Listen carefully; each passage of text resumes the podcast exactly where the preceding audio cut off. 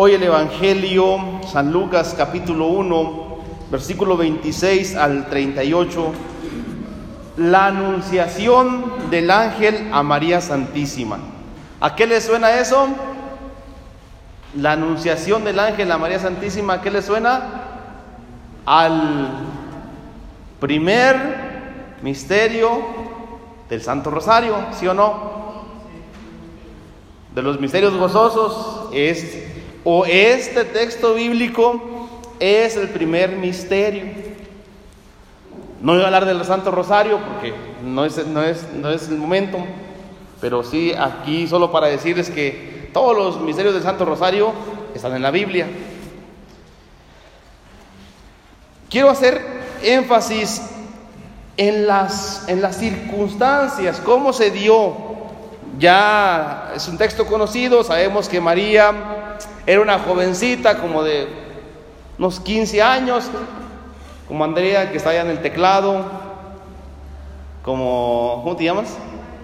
Como Valeria que está aquí en la Cruz Alta, y una jovencita ahí, dicen allá, una chamaquita, ahí, eh, creyente y tenía mucha esperanza, era de las, entre el pueblo había gente que esperaba con ansia la actuación de Dios porque la estaban pasando mal. Solamente voy a decir una cosa que, que hacía que el pueblo estuviera oprimido y era la, era la situación de que los romanos tenían todo controlado. Aparte que tenían que dar al templo su limosna, su diezmo, los romanos les pedían tributo. Y entonces había, pasaban y les quitaban su tributo. Si no tenían con qué pagar, les quitaban sus animales. Y si no, tenían, si, no había animales, les quitaban hasta sus hijas. A la gente. Era, los romanos eran brutales, era gente feita. Bueno, entonces esta era una opresión que vivía el pueblo. Entonces, en esa presión, había gente que decía, ya, Señor, ya. ¿Hasta cuándo? ¿Hasta cuándo va a venir esa promesa que le hizo Dios a David en la primera lectura que escuchamos, que le dijo Dios a David que un descendiente iba a gobernar ese pueblo? Y esa era la, esperanza. Esperaban que viniera uno como el rey David, porque el rey David cuando fue rey, él al pueblo lo, lo, independizó. Y no solo lo independizó, lo extendió sus, su, el país de los judíos en tiempo de David. Por eso esperaban que viniera un hijo de David. Si no para, para que tuvieran más dinero, por lo menos para que corriera a los romanos. Órale ya, la fregada, vámonos. Así pues, más o menos. Y esa era una de las esperanzas del pueblo. Y María era una de, estas personas que esperaban que Dios actuara. Lo repito, ¿qué esperaba María?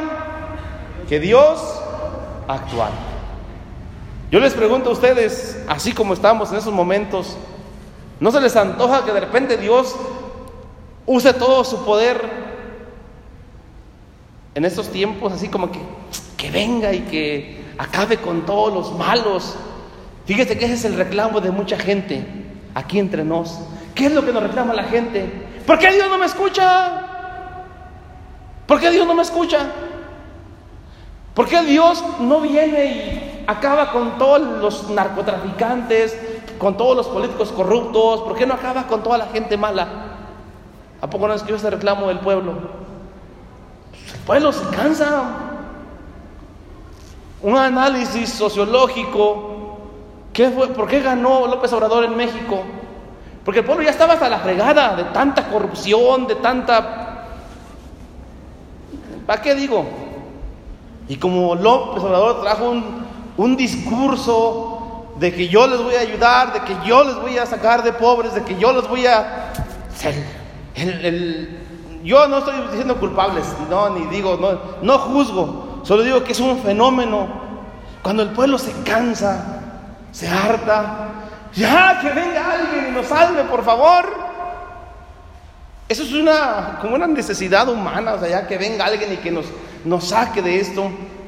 Mucha gente reclama eso. Yo creo que nosotros Muchos también quisiéramos que Dios, cuando tenemos una bronquísima, ¿por qué Dios no viene y actúa con todo su poder y ya que arranque esta diabetes, no? Que me quite la diabetes de un fregadazo, o que me quite la pobreza y que me saque la lotería. Así, así quisiéramos que Dios actuara muchas veces. Y, hoy la actuación de Dios, fíjense cómo es nos sorprende. María se sorprende, versículo 29. María se sorprendió de esas palabras. Se sorprendió, se sacó de onda. ¿Qué onda con, con esto? Bueno, pues, si yo, y, y dice el versículo 34, pero ¿cómo va a suceder esto, Señor? Si yo no vivo con ningún hombre, Señor, ¿qué te está pasando? ¿De, qué? ¿De qué forma actúas tú, Señor, si yo soy virgen? ¿Qué? No sé si me explico. No, no es normal, Señor. Así como tú no eres normal, como la Bibi, no, no eres una niña normal de la familia Peluche. Bueno, yo que veía esos programas de bajo nivel, a lo mejor ustedes no ven esos programas de bajo nivel, pero yo sí los veía de la familia Peluche. A lo mejor ustedes nada más ven, no sé, otros, pero, pero bueno, los que somos de barrio sí vemos ese tipo de programas. También nosotros los guapos, ¿cómo se llama ese? Nosotros los guapos. ¿Cómo?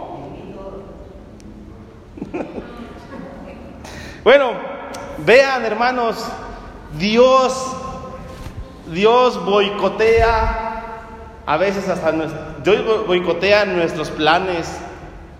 Dios cambia, Dios actúa de una manera misteriosa, de una manera diferente. Uno quisiera, pues, uno humanamente dice, Señor, y uno hace sus planes. De hecho, otra queja del pueblo, del pueblo de nosotros hacia Dios es la queja de que es que las cosas no salen o no están saliendo como yo las planeé. ¿No les ha tocado ese sentimiento? No está saliendo como yo lo planeé. Y un día que llegó una señora muy apesumbrada y me estuvo mucho friegue y friegue de que es que Dios no hace las cosas, bueno, es que ¿por qué las cosas salen mal? Si yo las planeé de este modo, ¿por qué salen de otro modo? Y le dije, señora, ¿y usted cómo sabe que el modo en que usted planeó era el modo correcto. Pensemos, pensemos poquito. ¿Y cómo sabemos si de repente nuestros planes son los indicados? Al final hay unas palabras que hoy quisiera yo remarcar del, del ángel. Tres palabras que ojalá y nos las llevemos para nuestra nuestra reflexión, para nuestro alimento, para nuestra mm, interpretación de la vida. Bueno, cuando venimos a la misa, sobre todo en esta parte de la palabra, es para que Dios nos ilumine. La primera palabra que yo les quiero compartir es esta. Salve llena de gracia, del versículo 28. Salve llena de gracia, el Señor está contigo. Eso no hoy no es para María, hoy es para mí. Diga, dígalo en voz alta. Eso no es para María, eso es para mí. Eso no es para María, eso es para mí. El Señor está contigo. Piénsalo. El Señor está conmigo. ¿Cómo quisiéramos hoy nosotros que salieran las cosas en nuestra vida en nuestra familia, en nuestras circunstancias. ¿Cómo quisiéramos? ¿Cuáles son nuestros planes? Les, los pregunto. Yo no sé, pero yo sé que hay una certeza en todo esto y lo puedo asegurar sin temor a equivocarme. El Señor está contigo. Aunque nos equivoquemos, el Señor está conmigo. Aunque me equivoque, el Señor está conmigo. Aunque me enoje, el Señor está conmigo. Aunque esté triste, aunque esté frustrado y amargado, el Señor está conmigo. Eso hay que creérnoslo, hermanos. Es un principio de vida.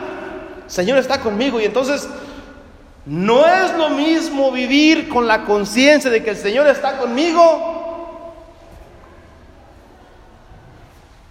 a que vivamos con la conciencia de que estamos solos, de que vamos peleando solos, de que son nuestras fuerzas, ay, yo voy solo, ay, no, no está solo, el Señor está con usted.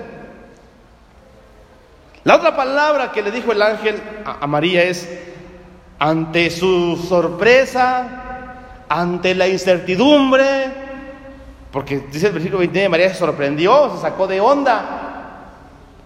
Pues lo mismo ahora, ante la incertidumbre, mis hermanos, de la pandemia, de la economía, de todo eso, el ángel le dice, María, no tengas miedo, tú gozas del favor de Dios. Andrés, no tengas miedo, tú gozas del favor de Dios. Juan, no tengas miedo tú gozas del favor de Dios. Porque si algo paraliza a, la sociedad, al pueblo, a las familias, a las personas, es el miedo, que luego se convierte en angustia y luego en ansiedad. Sí, así va. Primero es miedo, angustia y gente ansiosa. Ah, ah.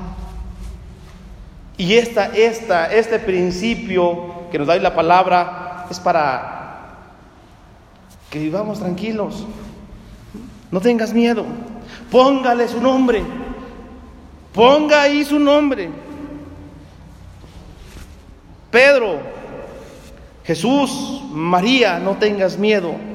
Tú gozas del favor de Dios. Yo no quiero aquí de ponerme muy romántico, porque lo dice que me pongo muy romántico. Pero yo les he dicho, se, lo repito muy seguido, si usted me está escuchando, si usted me está escuchando, si usted me está escuchando, goza del favor de Dios. ¿Por qué está escuchando? Si usted está aquí, goza del favor de Dios. Si no estuviera aquí, ni en ninguna parte, pues ahí sí, quién sabe. Pero gozamos del favor de Dios porque estamos aquí. El primer favor, primer favor de Dios que es la vida, no, no nos lo ha retirado. Aquí estamos. Y de ahí acumúlele, échele todos los dones que tenemos. Y el, creo que el, más fuerte, cuando le dice el ángel ante su pregunta de que pues como ella es virgen, le va a decir al final, para Dios no hay imposible.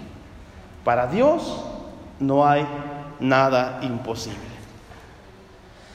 Aquel canto de Glenda, que se lo voy a encargar después al coro, un día de estos. ¿Por qué, ¿Por qué tengo miedo si nada es imposible para ti? Fíjese que a veces no me pongo a chillar en ese momento, pero cuando estaba mi hermana que falleció hace unos meses, que después de que ella la llamó el Señor. Yo me puse a poner cantos de Glenda, y no hallaba qué hacer. Pues ya no, ya no hayas ni qué decirle a tu familia. Tú eres el padre. Pues tienes que ser como que el que está ahí al pie del cañón, pero yo veía que mi mamá era más fuerte. Y pues dije, ¿qué hago ya después de que hice las exequias, de que agarré el evangelio del día? Pero pues ahí, y voy a poner música de Glenda. Y que sale esa, Ave María Purísima. Porque tengo miedo, si nada es imposible para ti. Mejor hasta ahí le dejo. Pero justo esas palabras es otra certeza de la vida. Nada es imposible para Dios. Yo creo que esas, estas, por eso quise entresacar estas frases porque las necesitamos y más en estos tiempos. Tiempos, tiempos canijos. Dicen en mi rancho, tiempos canijos. Yo sé que quisiéramos que las cosas fueran diferentes. Yo sí quisiera que las cosas fueran diferentes. Pero tampoco me voy a poner a renegar. Ya estamos aquí, pues órale, le atoramos. Pero sí conviene que escuchemos otra vez. Alégrate María, el Señor está contigo. Una. No tengas miedo, tú gozas del favor de Dios. Tres. Para Dios no hay nada imposible. Esas tres, esas tres, para la semana, para que nos paremos a la Navidad, para, para recetas para la vida, palabras de vida eterna, palabras que sanan, palabras que curan, palabras que impulsan, palabras que necesitamos escuchar. Y bueno, ¿y por qué no, hermanos? portadores de la palabra. Díganselas a alguien más. Aparte que sabemos que esos tiempos la gente se pone muy nostálgica. Nos ponemos, dijo el otro. Muchos van a chillar porque hay gente que ya no va a estar. pues ya no quise cantar porque iba a llorar. No vamos a poder juntar porque no van a poder viajar los de allá hasta acá. Hay que, hay que transmitir estas palabras a otros, decirles, Señor está contigo, canijo. O como se hablen, pues ahí en su casa, como se hablen. Tú gozas del favor de Dios, comadre. Porque para Él nada es imposible. Y luego le cantan también.